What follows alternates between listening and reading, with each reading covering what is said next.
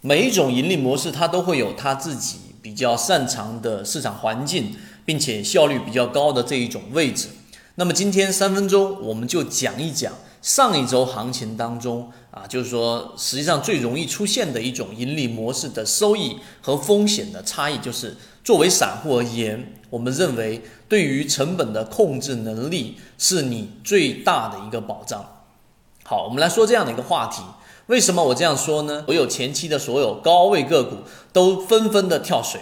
那么这种情况之下呢，每一种盈利模型它适合不同的交易类型的人群。如果你是一个短线打板客，那么在周五的这种交易和周四你去做介入，那么最大的结这种可能性就是你会出现非常大面积的一个亏损。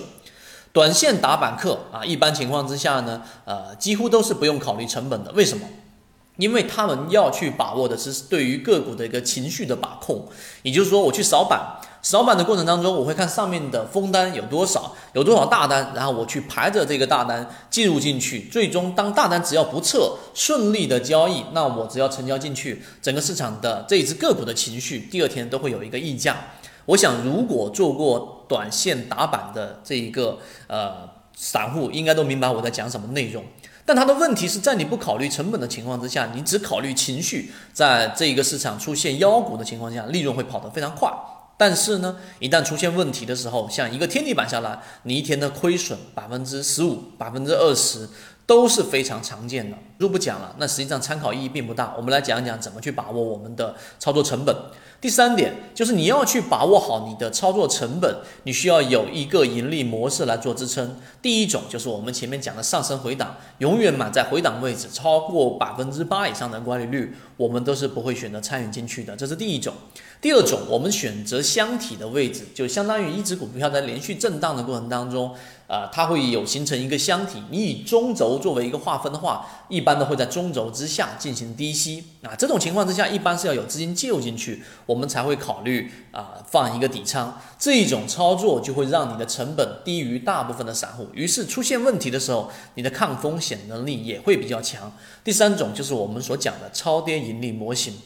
所以我讲这一系列的，其实就是想告诉给大家，市场的打法不一样，但是我们认为适合大部分散户的操作，依旧还是低吸的这一种盈利模型。低吸盈利模型，它呃最难的地方就是它要有一个我们说在下跌过程当中敢于下单的这一种果决的勇气和决心。那这种决心是需要两个方面支持，一方面是你要有非常完整的这一种盈利模型的理论作为一个支持，另外一方面你要通过不断的实践和实战，让你的交易啊通过你大部分时间的这种成功率来支撑着你在最关键的时间里面敢于下单低吸，所以这一种呃对于成本的掌控能力完全。就决定了你后面对于市场来说，啊，当出现风险的时候，你的抗风险能力以及你的盈利能力。所以今天我们三分钟给各位去讲了一个对于成本的掌控能力，